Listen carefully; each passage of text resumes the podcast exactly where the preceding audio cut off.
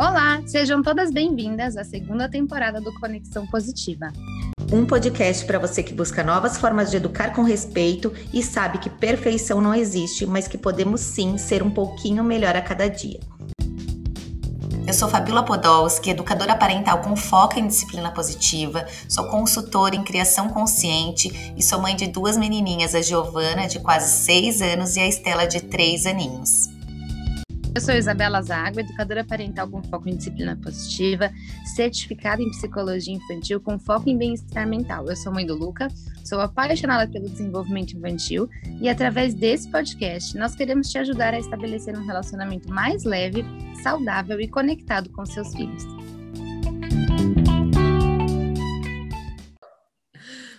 Olá, sejam bem-vindas ao 13º episódio do Conexão Positiva Podcast. O tema de hoje é um tema muito importante, que é como criar nossos filhos sem fazer sombras, sem projetar neles as nossas próprias expectativas e frustrações.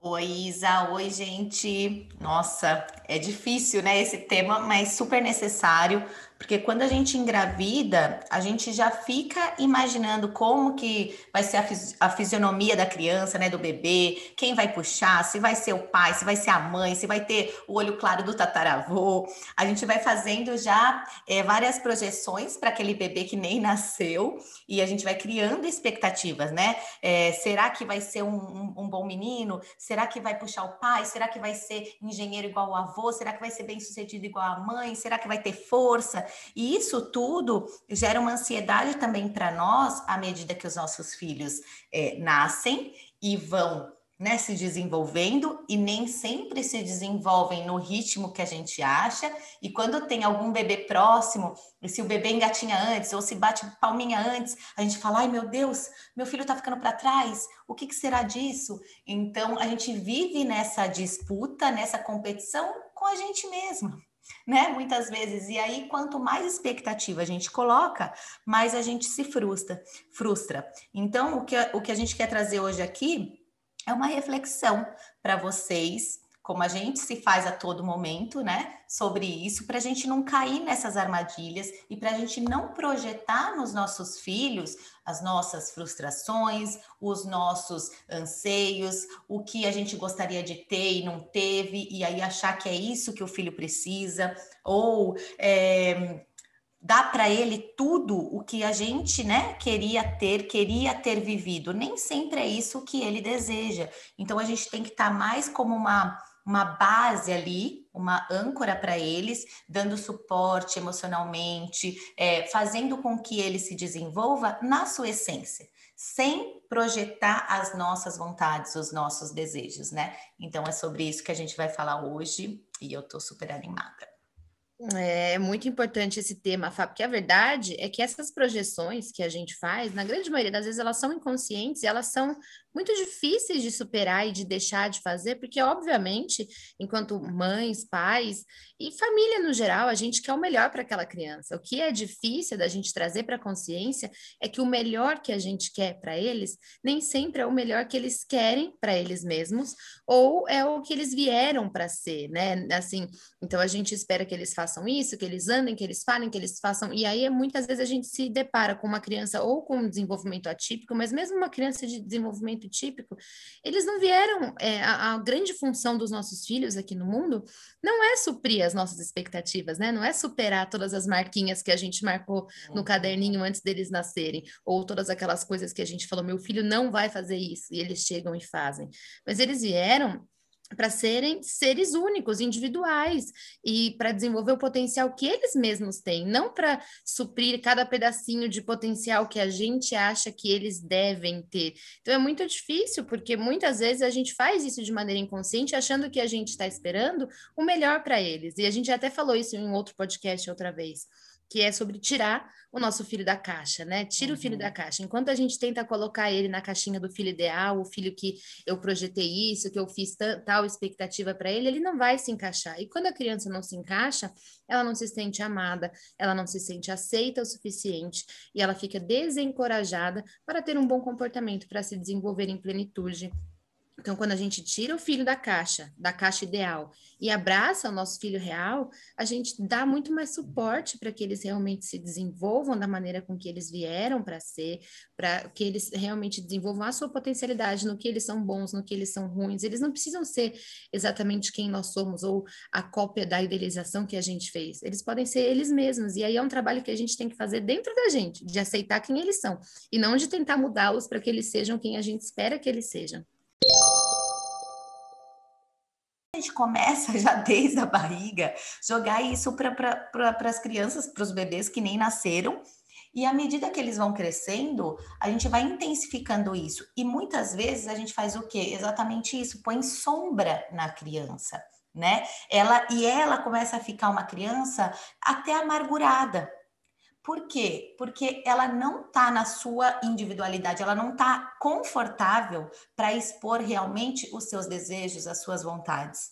Né? Então, sempre que a criança expõe algo diferente, a gente tenta dar um jeito de fazer com que ela mude o pensamento dela.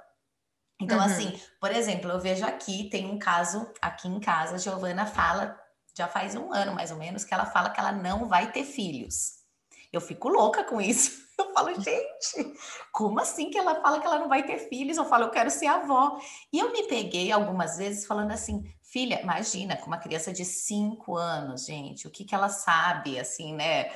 Tudo vai mudar ainda. Mas assim, eu me peguei falando assim, mas por que, que você não quer ter filho? A mamãe quer ser vovó.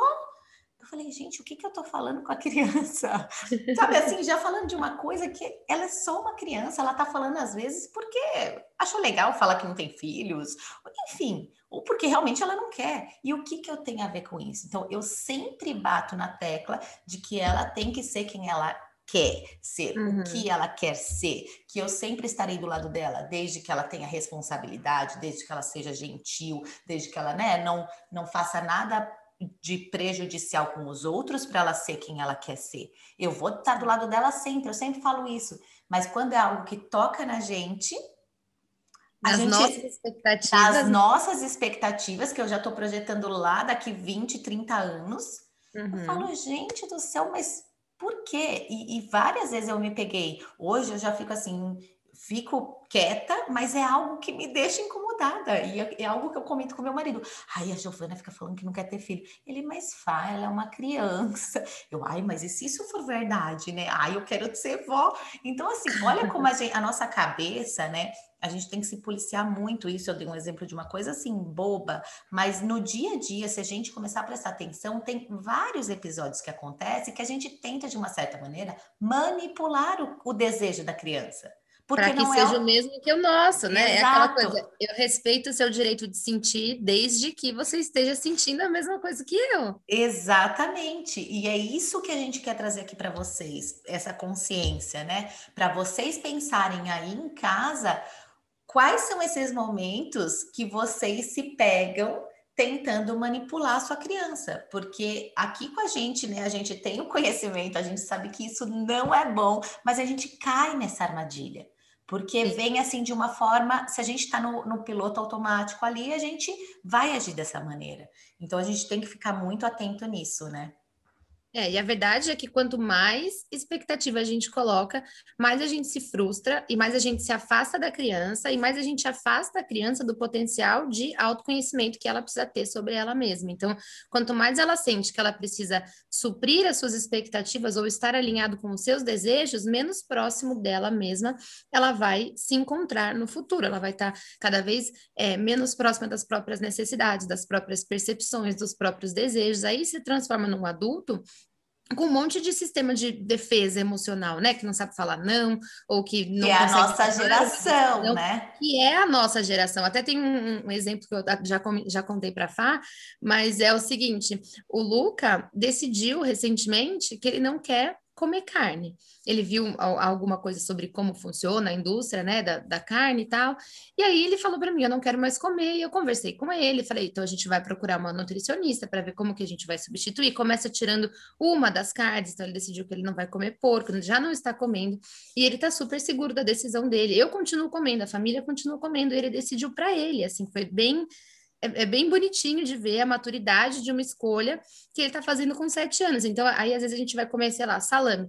Salame é porco? Falou, é. Ah, então não quero. Vai comer presunto. Presunto é porco? Ah, então não quero. Linguiça, salsicha, enfim, nossa, um monte de coisa que a gente só começa a perceber quando, quando teve essa tomada de decisão. Só que aí meus pais estão inconformados com a decisão. E eles ficam o tempo inteiro: o que, que é isso? Imagina deixar de comer carne, não sei o quê, não tem cabimento, a gente foi feito para comer carne. E, e ficam falando isso para mim, para ele, na, na, nossa, na minha frente. E eu comecei a entrar numa, numa, numa situação assim, de querer defender o Luca disso, de querer bloquear isso, de falar, vocês não podem falar isso, vocês precisam é, respeitar a vontade dele. Eu estava querendo fazer uma defesa e me sentindo muito mal e sugada com essa situação. E aí eu comecei a perceber, uma amiga minha me falou isso, na verdade, até foi ontem que ela me falou isso, e eu falei, meu Deus, como eu estou projetando a minha frustração no meu filho, porque ele continua super firme da decisão dele, ele já tem, já foi construído dentro dele é, é, essa verdade de que ele não precisa suprir expectativas, de que ele não precisa agradar os outros, que ele pode tomar as próprias decisões. É um trabalho que eu já fiz com ele, mas é um trabalho que meus pais não fizeram comigo. Então, quando eu escuto isso, eu queria defender o meu filho de alguma coisa que, na verdade, é uma projeção minha, é, uma, é, é algo que eu queria ter feito comigo é algo que eu queria ter voltado lá para minha criança interior e falado: olha, você não precisa tomar decisões diferentes da que você quer. Você pode ter seu ponto de vista, você pode ter a sua opinião. E aí a minha amiga falou isso para mim: você está querendo defender ele de, uma de, de algo que ele não precisa de defesa. Essa defesa diz muito mais sobre você do que sobre ele. Então, nem sempre essas nossas projeções, elas são somente sobre expectativas que a gente, de coisas que a gente quer que eles façam, mas são de dores que a nossa criança interior traz e que os nossos filhos muitas vezes não têm, né? Eles não, não uhum. estão vivenciando essa situação. Então, a gente fica é, se doendo ou maquiando a situação ou querendo que alguma coisa pare para não atingir nossos filhos, só que eles já estão blindados, eles não estão enxergando da mesma maneira que a gente. Por isso esse é um tema tão ambíguo e tão difícil, porque o tempo inteiro, na verdade, a gente está projetando alguma coisa. E para a gente sair desse processo de projetar para fora, a gente precisa olhar muito firmemente para dentro. Sim, e, e assim, é importante também a gente falar que não é que a gente quer que os nossos filhos sejam livres né, sem direção. É óbvio que é o nosso papel direcioná-los, né, mostrar o lado bom e o lado ruim das suas escolhas, mas assim, mostrar para que eles tenham consciência e de fato queiram aquilo, né? Óbvio que é nosso papel continuar orientando. O que a gente tem que ficar atento é se a gente não está moldando para uma expectativa nossa, porque a gente vê muitos, né, do, dos, dos, nossos, da nossa geração, das gerações passadas, por exemplo, ah, eu fui médico porque meu pai me obrigou a ser médico, porque uhum. a família inteira é médico, ah, eu sou advogado porque ah, a família inteira é advogado, para mim era mais fácil. Mas quando você vê, a pessoa não faz aquilo com amor, com paixão, né? Faz com dedicação, porque viu todo mundo fazendo e é e até como algo a provar para o pai, para o avô, que, que é bom também naquilo. E mas nem aprende a gostar, né? Aprende a gostar, mas será que na essência era aquilo? Será que se tivesse feito outra coisa, que tem mais habilidade, que tinha mais vontade, não ia se destacar muito mais? Então, é uhum. isso que a gente quer trazer aqui, né? Para a gente começar a pensar é, o quão isso pode refletir, até se a gente analisar a nossa própria vida, né? Então, o quanto que isso pode refletir? O que a gente quer é que sejam é, filhos, quando crescerem, que sejam adultos, é, felizes, que sejam emocionalmente saudáveis, que tenham consciência né, do papel deles no mundo, que, que saibam ouvir as suas necessidades, as suas vontades. Ontem foi muito engraçado eu falando com a Giovana, é, ela, ela, eu não lembro exatamente o que, que ela fez assim, mamãe, qual que você gosta mais, desse ou desse? Eu não lembro o que que era, exatamente, se era um bichinho, alguma coisa. Eu falei, ah, eu gosto mais desse. Aí eu vi que ela gostava mais do outro pela cara dela que ela fez, né? Ela, ah, tipo, não é o que eu gosto mais. Daí a Estela veio e falou, eu também gosto desse, mostrou o que eu falei. Dela, ah, eu também, com uma carinha triste. Eu falei, você tem certeza que você gosta mais desse? Tenho. Eu falei, você tem certeza? Porque pela sua carinha não parece que é esse que você gosta mais. Não, eu gosto dos dois. Daí eu falei, filha, a mamãe sempre fala para você, você tem que escolher o que você gosta. Então, assim, se a sua cor predileta é rosa, todos os seus amigos da escola podem escolher azul. Você tem que continuar com a sua opinião, que é rosa. Uhum. Aqui, se eu estou escolhendo, se você perguntou qual eu gosto mais, é a minha opinião. A mamãe gosta mais desse. Eu não estou falando que o outro é feio ou quem escolheu o outro é bobo, é chato, porque ela está nessa. Para ela fazer uma analogia, né? Porque tudo para ela é bobo, é chato. Eu falei, eu não estou falando isso. Então você tem que escolher a sua. Qual que você gosta mais? Eu vou perguntar de novo. Ela falou, esse, quero o outro, né? Eu falei, então, fale esse. Você tem que ter a sua opinião bem forte e decidida. E outra, eu falei para ela ser diferente. Muitas vezes a gente se destaca por isso. A gente uhum. não precisa uhum. ser igual a todo mundo. Ela virou para mim, Isa, e fez assim: Mamãe, isso é disciplina positiva, né? Bonitinha. Aí depois até fiz um videozinho, nem, nem postei ainda, que eu perguntei para ela o que, que é disciplina positiva para você. Aí ela começou a falar do jeitinho dela. Mas olha como eles têm, eles estão prestando atenção em tudo, o tempo todo. O tempo inteiro. O é, tempo e... inteiro. E por mais que ela saiba que né, isso faz parte da disciplina positiva, então até a gente caiu na risada, eu falei: é, a mamãe está encorajando você a seguir com as suas vontades. É uhum. isso que a uhum. gente tem que fazer. Por quê? Porque eu tenho medo, mas aí eu tenho que cair nessa também, porque eu tenho medo de que ela seja uma criança no futuro, como um adulto no futuro, como eu fui. Que eu tive que fazer assim muito, ler muito, me aprofundar em autoconhecimento para eu deixar de agradar os outros. Sim. Porque eu queria o tempo inteiro agradar os outros. Por quê? Porque eu fui condicionada a isso. Ai, você não pode fazer isso, porque senão a outra pessoa vai ficar brava. Você não pode fazer. Ai, mas o que, que vão pensar de você? você... Assim a mamãe fica triste. Assim, assim a mamãe a fica não vai querer brincar mais com você. É o isso. que a gente escuta a vida inteira. Né? Exatamente. Então a gente tem que obviamente, se é, é, encorajá-los, né? Encorajar os nossos filhos, mas sem também querer protegê-los demais a ponto de evitar as frustrações, né? Sim. É isso que a gente tem que tomar cuidado.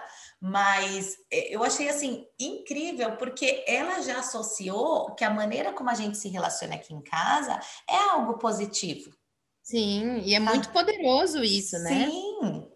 E que ela e sabe que ela pode falar, que ela tem voz, que ela vai ser escutada, né? E tem espaço para isso, né? E sabe que é muito importante a gente falar também que, obviamente, não é deixar de dar o direcionamento ou de falar para o seu filho: olha, eu, como adulto, né, eu acho que esse caminho aqui é melhor, ou realmente de colocar limites, eles são pequenos, é muito irresponsável a gente criar sem limites. Então, de falar, ó, esse aqui é o limite, uhum. esse aqui é o uhum. limite saudável. Existem limites, existem limites para você brincar no parquinho, tem que ser dessa maneira. Existem limites na escola, existem limites aqui meus também, né? Olha, esse aqui é o limite da mamãe. E, a maneira com que você falou feriu o meu limite, eu não gostei disso. A gente tem que colocar esses limites, mas a gente tem que liberar a criança dessa função de nos fazer feliz. Então, quando a vontade da criança não for a mesma que a sua, não é a criança que tem que ceder para a sua vontade. É vocês que precisam encontrar um ponto em comum. Então, tem até, a gente fala dos hábitos de liderança para criança, o hábito número quatro, que é o ganha-ganha, que eles falam muito nas escolas aí nos Estados Unidos. O que, que é o ganha-ganha? Eu tenho uma opinião, você tem outra. As nossas duas opiniões não, não coincidem. Então, a gente vai encontrar um ponto em comum. E é isso que a gente tem que ensinar a criança, liberar a criança dessa função. Eu sempre falo isso para o Luca. A sua função não é me fazer feliz. Uhum. A sua função é se fazer feliz. Porque se você não se fizer feliz, a mamãe não vai te fazer feliz. A mamãe tem que se fazer feliz sozinha e você tem que se fazer feliz sozinho. E ainda que hoje isso pareça meio assim, sabe, ah, abstrato, como que uma criança vai se fazer feliz ela vai fazer só o que ela quer? Não. Mas ela vai lutar e buscar a própria felicidade. Então, dentro dos limites que a gente colocou, dentro das regras que a gente vive, você tem que se fazer feliz. Então, se alguma coisa não, não te agrada, ou se alguma coisa você acha que é injusto, é você que tem que falar, não sou eu. Não sou eu que tenho que falar para você, isso aqui é injusto. Então, cada um tem, a gente tem que despertar na criança esse, essa consciência de voz ativa de não adianta você esperar que o outro vai te fazer feliz e, e colocar para a criança isso de maneira muito clara, que ela não nasceu para fazer os pais felizes. Essa não é a função da criança. A nossa geração ainda foi criada assim. A gente uhum. tem filhos para, para ser completos, para ser feliz. Meus filhos são a parte que falta. Não, Os filhos são a parte que transborda, né? A, uhum. gente tem que ser feliz completo, sozinho, olhando para dentro. E o filho tem que ser a parte que completa, aquela parte que você fala assim: eu não imagino a minha vida sem essa criança, porque a minha vida é muito mais feliz com essa uhum. criança, mas a minha felicidade não depende disso. E a gente só consegue se colocar nesse papel se a gente olha para dentro e entende o que, que me faz feliz, né? Onde que nessa rotina caótica eu consigo ficar feliz? Porque a grande verdade é que dentro da maternidade, se você não está consciente, não está olhando para você, você vai se sentir muito mais tempo infeliz do que feliz. Filho Sim. não é garantia de felicidade. Nem um pouco. E dá trabalho, né? E nossa geração está tendo, né, a oportunidade, eu acho que é a primeira geração de fato a ter oportunidade de ter mais consciência no maternar, né? E tentar, obviamente, como a gente já falou N vezes, não é que a gente vai, é, não é garantia de que nossos filhos não não terão problemas no futuro, não terão frustrações, serão emocionalmente felizes, não precisarão de, de, terapia, de nada. Não, mas eu tenho certeza que eles serão bem melhores que nós. E é isso, uma geração sempre, é, a evolução é natural, né? Uma geração é uhum. sempre melhor que a outra. Isso é fato. E Sabe uma coisa para concluir, que até eu acho que é algo que ajuda, você falou, é, como que a gente faz isso com criança pequena, né? Parece meio abstrato, mas eles já reconhecem e eles já vão internalizando isso, né? Que a gente vai falando. Mas uma, é, algo que, um exercício prático, assim, para fazer dia a dia, que a gente pode fazer, pode ser à noite ou saiu de algum lugar, e a gente falar, por exemplo, ah, foi para aula de futebol. Filho, o que, que você mais gosta aqui? É se encontrar com os uhum. amigos? É de fato jogar futebol? É, enfim, acabou de sair de uma festinha. O que, que você mais gostou de fazer? Com isso, a criança vai percebendo, porque ela tem que buscar, né, dentro dela, o que, que eu gostei mais. Então, assim, ter a opinião dela. A opinião dela. Então, ter a preocupação de, nos acontecimentos do dia a dia, do cotidiano, perguntar para a criança o que, que a criança mais gostou, qual foi a parte mais legal do dia, né? O que, que ela não gostou. E com isso, ela vai se percebendo, ela vai se conhecendo. E o caminho para eles se descobrirem e se desenvolverem na sua, através da sua essência vai ficando mais fácil. Então, eu sempre faço isso com as meninas aqui, é incrível, assim, as duas têm opiniões bem diferentes. É óbvio que são crianças do mesmo sexo. Muitas vezes a Estela, ela quer falar a mesma coisa da Gi, porque tem a referência da irmã mais velha. É o exemplo, na... né? Exato, mas na maioria das vezes ela tá segura na opinião dela. E é isso uhum. que a uhum. gente quer deixar para vocês. Vamos então. Vamos até só, só, queria é, só queria concluir isso que foi engraçado. Ontem eu fui visitar com o Luca uma biblioteca aqui da cidade que abriu nova e aí a gente passou pela parte de Harry Potter ali, que são os livros que ele ama, e aí tinha um, o secretário da cultura estava ali e estava e tava fazendo um tour com a gente. Por coincidência, a gente pegou ele ali, ele foi mostrou tudo pra gente.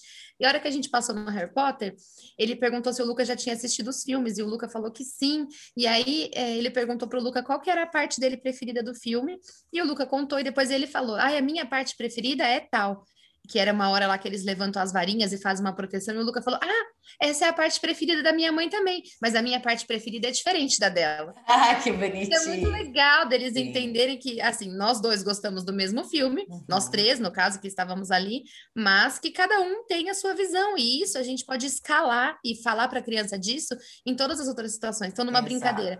Ah, eu tava brincando, mas o amigo não quer mais brincar comigo. Tudo bem, é a mesma situação, mas você teve uma visão de que a brincadeira estava legal e para ele a brincadeira podia não estar legal e ele uhum. tem essa liberdade de não está legal para mim, eu vou brincar de outra coisa. Se tá legal para você, você pode continuar brincando. Você não é obrigado a agir do mesmo modo que seu amigo quer que você age. Então é muito legal que a gente traga isso para consciência uhum. e que a gente é, mude a mesma ótica, só que para outra, use a mesma ótica, só que em outras situações, porque as crianças vão absorvendo o tempo inteiro. Sim, não, muito bom.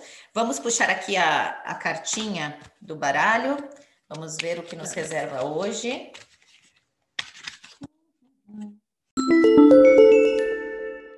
Vamos lá. Kelly competitiva. Pare de se comparar aos outros. Ah, não. Você está desconfiado comparando-se com todo mundo e tentando descobrir como chegar ao mesmo nível. Você teme que alguém seja mais rápido, mais bonito, mais charmoso, mais esperto, mais rico ou mais inteligente que você. A Kelly competitiva sabe que sua ambição obsessiva está prestes a dar um giro de 180 graus Seu próximo projeto demanda trabalho em equipe. Então, em vez de se comparar com os outros e tentar ficar no topo, guarde sua roupa esportiva e pare com a competitividade, gente. Não é perfeito? Todas Não. as vezes a cartinha dá exatamente no que a gente falou, gente. Gente, mas é isso, pare de competir, né? Maternidade não é uma guerra e nossos filhos não precisam disso. Isso daí só gera mais ansiedade neles e, uhum. e a uhum. frustração daí vai ser maior ainda para ambos. Então, deixe fluir. Claro que assim, a gente pode, como a gente falou, a gente pode guiar, a gente pode ajudar a criança a se desenvolver, né? Num ritmo legal, que é bom, saudável para ele, mas sem competitividade, né? Garantindo para ele saúde mental, emocional e que ele Exatamente. possa desabrochar na sua essência. Ai, foi muito bom, Isa, muito obrigada. Bom. Gente, adorei. Você, vocês me encontram no fabiola.podolski, lá no Instagram. E você, Isa? Eu tô no arroba Isabela Zago. E, gente, se vocês estão ouvindo esse, esse episódio, talvez vocês estão ouvindo a gente só nas plataformas de streaming não saibam, mas junto com cada lançamento de episódio, a gente faz uma flash aula, 30 minutinhos de aula ao vivo, falando, aprofundando um pouquinho mais sobre o tema, trazendo outros exemplos, trazendo alguma outra coisa prática. Então, se você está ouvindo, vai lá acompanhar a gente no Instagram para você não perder o, o conteúdo complementar desse episódio do podcast. Isso mesmo, esperamos vocês. Um beijo e até a próxima semana. A gente se vê semana que vem. Um beijo. Beijo.